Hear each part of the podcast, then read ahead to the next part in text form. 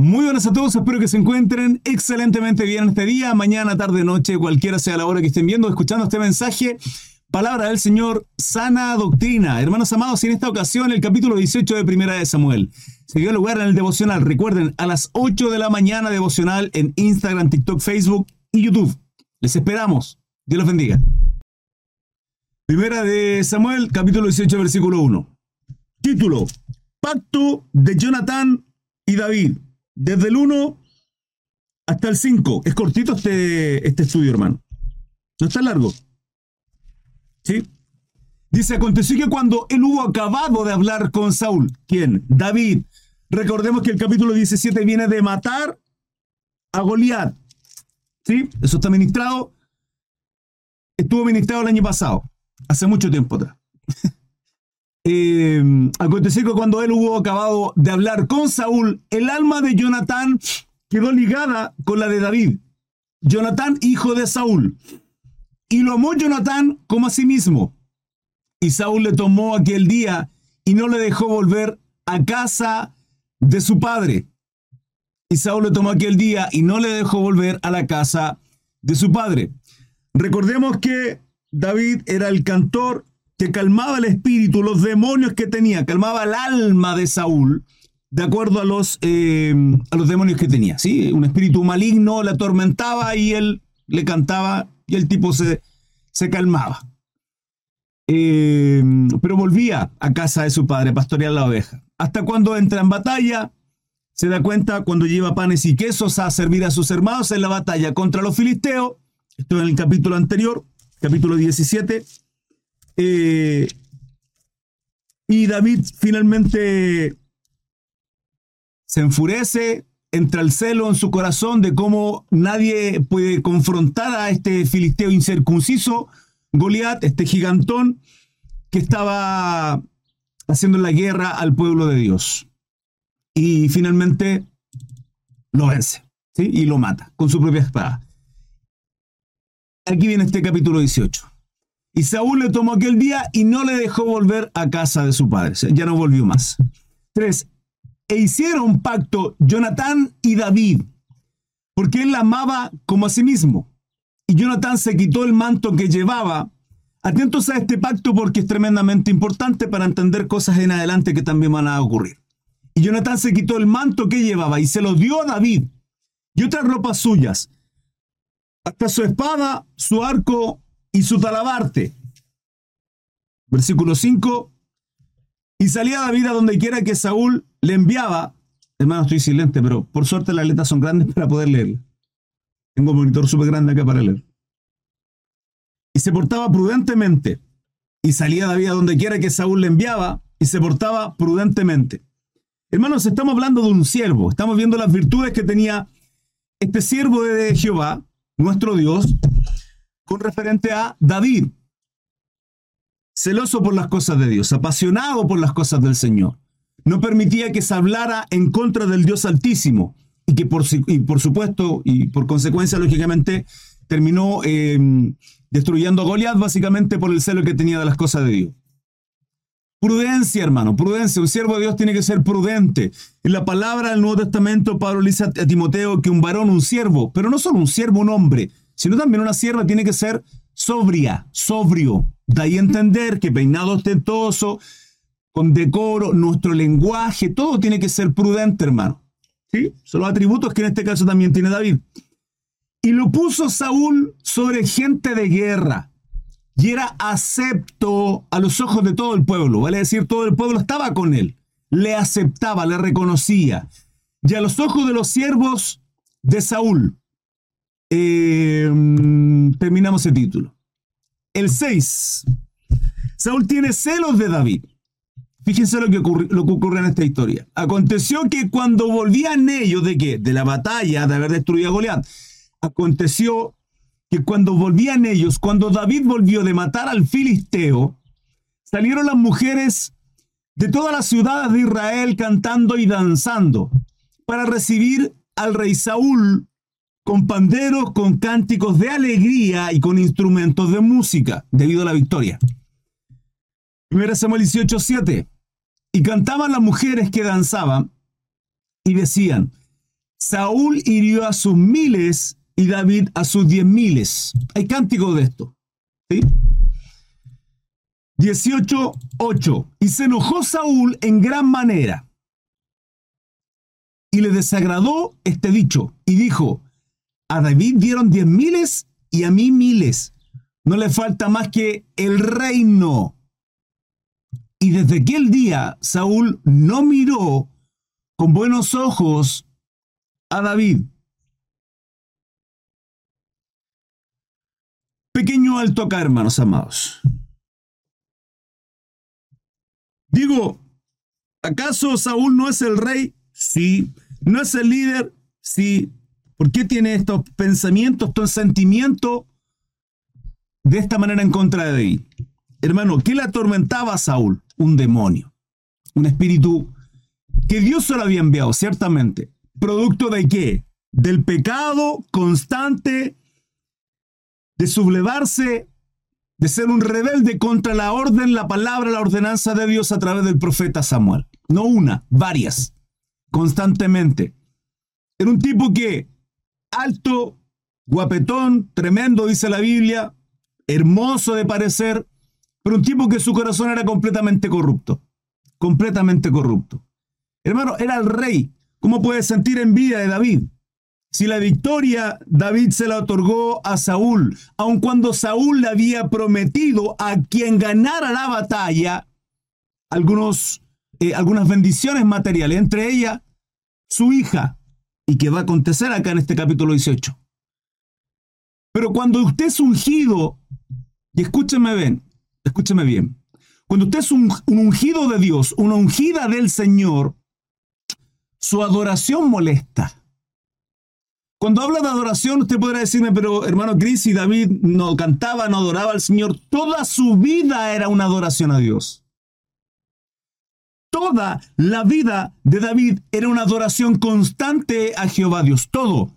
Estando con las ovejas, sirviendo a su padre que le despreciaba, sirviendo, sirviendo, escúchame bien, sirviendo, llevando, llevando panes y, y quesos a sus hermanos en batalla era despreciado, era menospreciado. David tenía un atributo que nuestro Señor Jesucristo en Mateo 5, 6 y 7 en el Sermón del Monte muestra cuán bendecidos son aquellos que son pobres de espíritu. La confianza que tenía David no la tenía en él, la confianza la tenía en Jehová Dios. Pero él era un despreciado por sus hermanos. Dios se glorifica en aquellos que son despreciados. Dios se glorifica en aquello ínfimo. Dios se glorifica en aquellos que nadie da un peso por ellos. Es así como Dios se glorifica. ¿No cree usted, hermano, que porque es siervo de Dios, conocedor de la palabra, y porque los atributos que Dios ha puesto en usted, los misterios que Dios ha puesto en usted, la revelación que Dios ha puesto en usted, el cargo, los lugares de honra que Dios ha puesto en usted, es para que Él se glorifique, no para que su ego crezca, no para que mi ego mi, soberbia crezca, hermano. Porque cuando eso ocurre, la palabra dice que Dios rechaza aquellos corazones soberbios. Cuidado con ello. Debemos ser humildes y darle la gloria a nuestro Dios. Sin embargo, David generaba celos en Saúl. Así como su vida, mi vida, nuestra adoración genera celos a otros. Lo podemos ver en la historia de José, vendido por los hermanos, lo podemos ver a David aquí en este caso, su padre Isaí lo despreció cuando Saúl va a ungir, Samuel, perdón, va a ungir al próximo rey de Israel, cuando Jehová ya había despreciado a Saúl y va por David, ni siquiera Isaí, ni siquiera Isaí, su padre, recuerda que tenía un hijo como David para, porque siquiera podía ver en él algo bueno. Podemos ver en el Nuevo Testamento, hermanos, una mujer que cuando rompe el frasco de alabastro, o derrama, llámelo como quiera, ¿sí? derrama el frasco de alabastro, este perfume de nardo sobre la vida de nuestro Señor Jesucristo para ungirle, su adoración, es eso que derrama sobre él, es, era, un, precio, hermano, tremendamente alto, el valor de este, de este perfume. Su valor era tremendamente alto y eso genera los celos de unos y otros. Dice sus discípulos. Ciertamente había uno ahí codiciando el dinero y dice, podríamos haberlo vendido y habérselo dado a los pobres. Ese era Judas Iscariote, motivado por el dinero. Pero los otros también sintieron envidia y celo, porque su adoración molesta, hermano. Su adoración molestará a aquellos que son carnales. Su adoración molestará a aquellos que son, que tienen, que tienen un espíritu inmundo, hermano. Que tienen un espíritu que, que, son mal genio, que, que, lo único que tienen es hablar mal del resto, que en vez de estar preocupándose de adorar y glorificar a Dios, lo que hacen es apuntar a otros. Hermano, pasaba con nuestro Señor Jesucristo. ¿Qué hacían los fariseos religiosos ahí constantemente buscándole con qué atraparle? ¿Qué hacían ahí esos religiosos, hermanos, si tenían que haber estado predicando, enseñando? a las multitudes, mostrando el amor y la misericordia que, el Dios de pacto, Jehová de los ejércitos, le mostró durante todo el Antiguo Testamento. Pero no, ahí están en el tiempo de nuestro Señor Jesucristo, juzgándole, apuntándole, porque le molesta la adoración, hermano. Cuando una persona no sabe adorar, cuando una persona realmente no tiene un, un alma, un espíritu correcto ante Dios, cuando la motivación por la cual sirven a Cristo le genera envidia y celo. Cuidado con ello. Y podemos ver aquí a Saúl sintiendo envidia por David, y desde aquel día no miró con buenos ojos a David. Todo lo oculto sale a la luz. Todo lo oculto sale a la luz. Las cosas cuando son del Señor permanecen. Es así mencionado en hecho. 10. Aconteció al otro día que un espíritu malo de parte de Dios tomó a Saúl y él desvariaba en medio de la casa, vuelto loco. Vuelto loco. Tipo completamente fuera de sus cabales. David tocaba con su mano como los otros días y tenía Saúl la lanza en la mano. Y arrojó Saúl la lanza diciendo, enclavaré a David a la pared. Pero David lo evadió dos veces. Cuando Jehová Dios está con nosotros, hermano, cuando el Señor nos respalda, cuando el Señor, cuando el Señor nos resguarda, nada ni nadie nos va a poder tocar. Nada ocurriera en nuestra vida que no sea propósito de Dios por el cual tengamos que pasar. Cual sea la situación. Ayer le entregaba una palabra para este 2024. Ayer compartíamos una palabra tremenda, profética, hermano. Probablemente hoy día a la tarde la estaré subiendo, probablemente. La estaré editando más ratito para subirla a mi canal de YouTube y las plataformas de podcast. Una palabra que el resumen de todo finalmente es Jeremías 29:11, pero es una palabra preciosa que tiene que ver eh, principalmente con aquellas situaciones que hoy día estamos viviendo y que tenemos que confiar. La palabra dice que pensamiento de bien y no de mal, no de calamidad. Tiene nuestro Dios para con nuestra vida, independiente de las situaciones que estemos viviendo. Sin embargo, las situaciones que estamos viviendo pueden ser por una consecuencia de algo que haya hecho yo incorrectamente o una prueba en la cual Dios me tiene inmerso para poder traer algo a mi vida, a mi corazón, aprender, madurar, crecer, amor, misericordia, justicia, fe.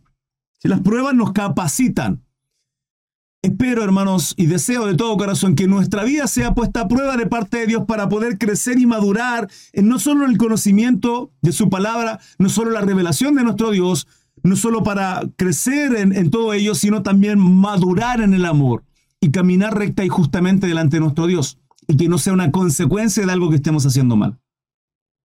Pensamiento de bien y no de mal. Tiene nuestro Dios para con nuestra vida. David era protegido, era resguardado. Tiene que entender que en Cristo Jesús, hermanos, nada ni nadie nos puede hacer daño. Podrán dañar nuestro cuerpo, pero la palabra nos enseña que tenemos que tener cuidado, precaución, temor de aquel que puede destruir nuestra alma. Y ese es nuestro Dios. El cuerpo, hermano, está de más. Es un periodo pequeño de tiempo de vida en este mundo. Estamos de paso. Estamos acá, pero no somos de acá, dice la palabra. Y arrojó Saúl la lanza diciendo, lo enclavaré, lo traspasaré y quedará clavado a la pared. Pero en dos ocasiones David pudo escapar. Mas Saúl estaba temeroso de David, por cuanto Jehová estaba con él. ¿Se da cuenta, hermano? Y se había apartado de Saúl. Hermano, usted no se preocupe de lo que hablen, no se preocupe de lo que digan, porque lo que diga y hable la gente va a salir del corazón perverso y malo que tenga. Hay de aquellos hermanos que hablan en contra de un ungido de Dios, de un siervo o de una sierva. Hay de nosotros si hemos hablado mal de algún siervo o alguna sierva. Tenemos que tener precaución. Más Saúl estaba temeroso y es que ciertamente tienen que temer temor de aquellos que hablan en contra de los ungidos. Hermanos, no están nosotros. ¿Qué están nosotros? Poner nuestra otra mejilla. Jehová Dios pelea nuestras batallas. Él hará justicia. En usted y en mí está que someternos a Dios, ya está. Por cuanto Jehová estaba con él y se había apartado de Saúl. Por lo cual Saúl se alejó de sí y se le hizo jefe de mil y salía y entraba delante del pueblo. Y David se conducía prudentemente en todos sus asuntos. ¿Cómo tiene que ser un siervo de Dios? Prudente, hermano, en toda su vida, en todo su rele, en casa, prudencia, en el trabajo, prudente, con los amigos, prudente, en la congregación, prudente. Prudentes, astutos, sabios, diligentes, como una serpiente, hermano. Pero sencillos como paloma, dice la palabra. ¿Sí o qué? Y David se conducía prudentemente en todos sus asuntos y Jehová estaba con él. 15. Y viendo a Saúl que se portaba tan prudentemente, tenía temor de él. Mas todo Israel y Judá amaba a David, porque él salía y entraba delante de ellos. ¿Qué es esto de que salía y entraba delante de ellos, hermano? Está hablando de la prudencia, está hablando de la sabiduría que tenía él, está se habla de la gracia que tenía David, de cómo él estaba con, con el pueblo constantemente, alguien cercano. Entonces dijo Saúl a David, he aquí, yo te daré Merab, mi hija mayor, por mujer. Mira lo que dice Saúl. He aquí, dijo Saúl a David, he aquí, yo te daré Merab, mi hija mayor, por mujer con tal que me seas hombre valiente y pelee las batallas, las batallas de Jehová. Mas Saúl decía, no será mi mano contra él, sino que será contra él la mano de los filisteos. Vale decir, Saúl decidió no hacer guerra él contra David, sino entregarlo a los filisteos. Pero él deseaba, y malintencionadamente, que David fuera asesinado por parte de los filisteos. Porque le dice, yo te daré Merad, mi hija mayor, por mujer, con tal de que seas hombre valiente y pelear las batallas de Jehová. Sin vergüenza, hermano, y mentiroso. ¿Si acaso no se lo prometió al guerrero que destruyeras a Goliat? Sí. ¿Y qué hizo David? La destruyó.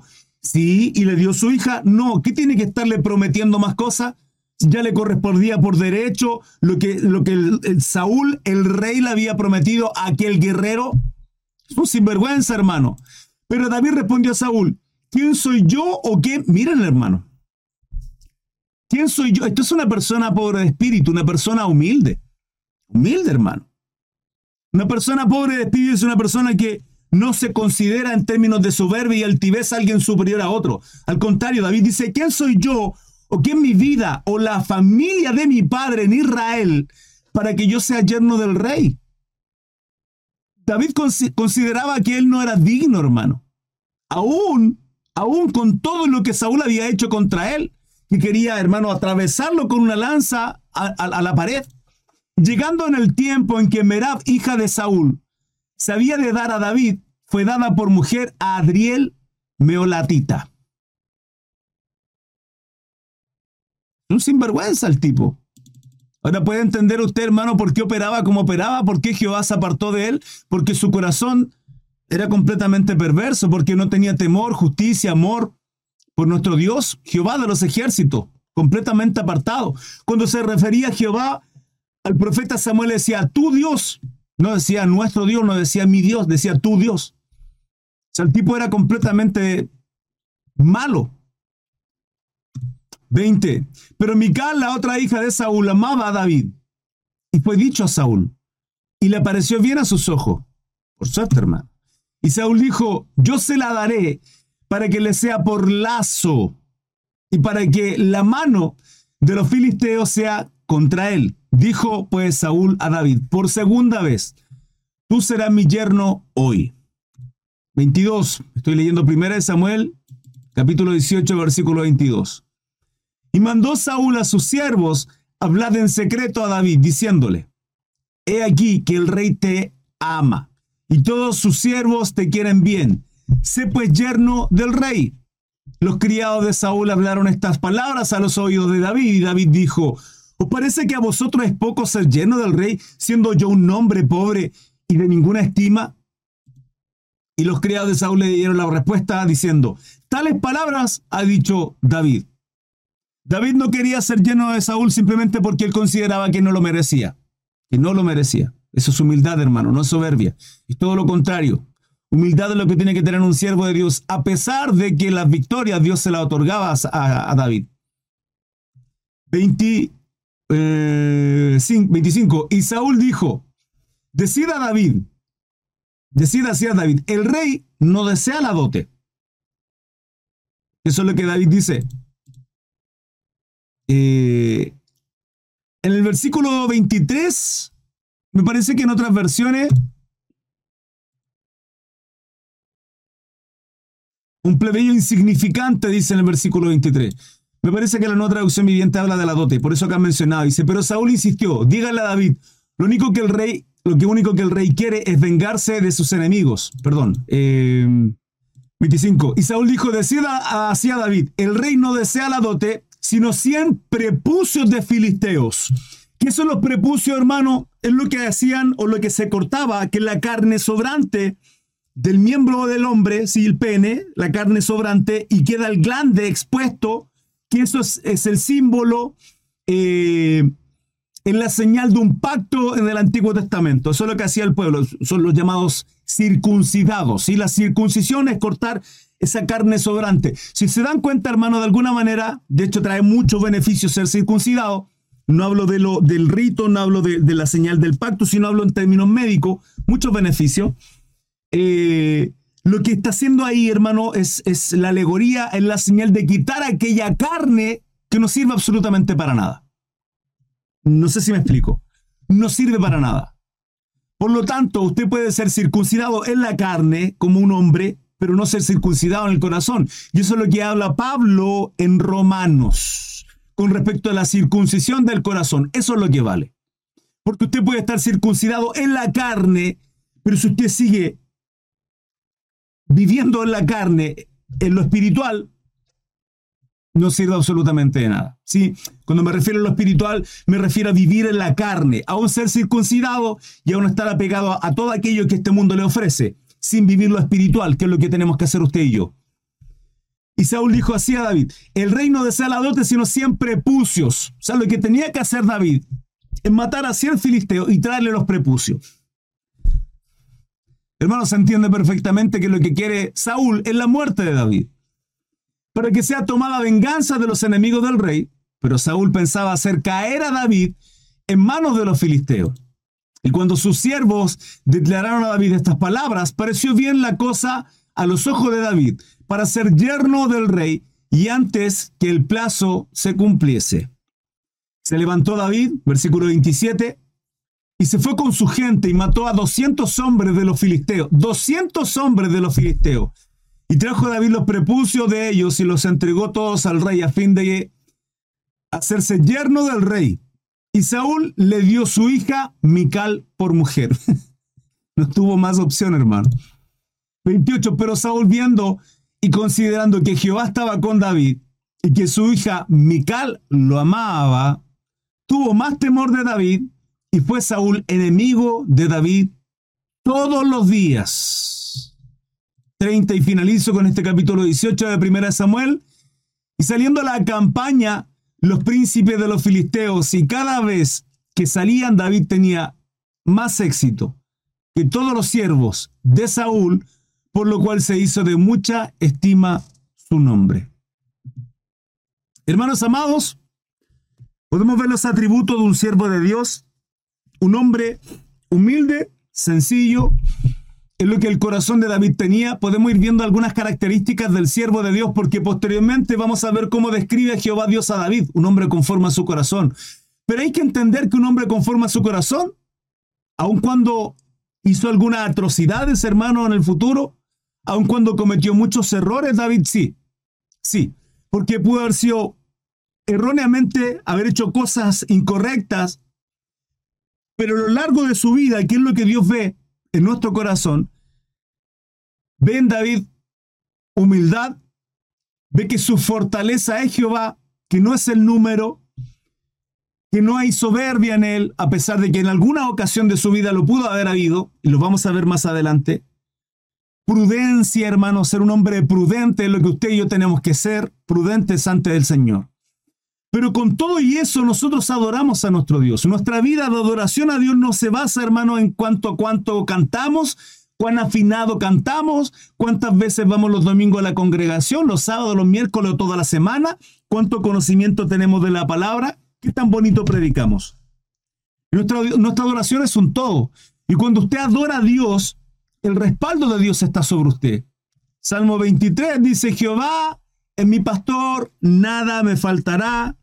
Y todos los beneficios que hay abajo. Esto lo he ministrado un montón de ocasiones. Salmo 91, el que habita el abrigo del Altísimo morará bajo la sombra del Omnipotente. Y todos los beneficios que hay abajo. Los dos están condicionados a ser de Jehová nuestro pastor y a ser de nuestro Dios una habitación en el cual sea nuestro refugio, nuestro amparo, que busquemos y dependamos de Él, de aguas de reposo, de pastos tiernos, dejarnos pastorear por el pastor que guía nuestra vida a través de su palabra, la revelación. Cuando nosotros hacemos las cosas bien, hermano, toda nuestra vida es bendecida. Todas nuestras manos, todo lo que toquen será de bendición y prosperado. Podemos ver la multiplicación de panes y peces en nuestros hogares, aun cuando de pronto no hay nada, de pronto Dios pone manjares. Él guarda nuestra vida. Mateo 6, 33. Buscad primeramente el reino de Dios, su justicia, y el, rey, y el resto, hermano, el resto será añadido. 6, 33, 34. Así que no se afanen por lo que viene mañana. No se afanen, hermano. Hoy día como adora a Dios. En mi hogar, como jefe de hogar, como padre de familia, como esposa, como hijos. Hacer las cosas correctamente bien delante de Dios guardar su mandamiento, porque así yo muestro que soy un siervo de Dios, andar con prudencia, pero aún con todo y eso levantará la envidia y los celos de otros. Hermano, usted no se preocupe. Usted siga adorando a Dios. Él le resguarda. Él le respalda. Él evitará que cualquier lanza, cualquier lanza le atraviese. De ira, contienda, problema, conflicto, pleito, lo que sea, hermano. Usted sirva a Jehová Dios, sigamos a Cristo, miremos la cruz, es lo que tenemos que hacer. Un hijo de Dios anda prudente, sobria y justamente en caminos de rectitud para adorar y glorificar al Padre.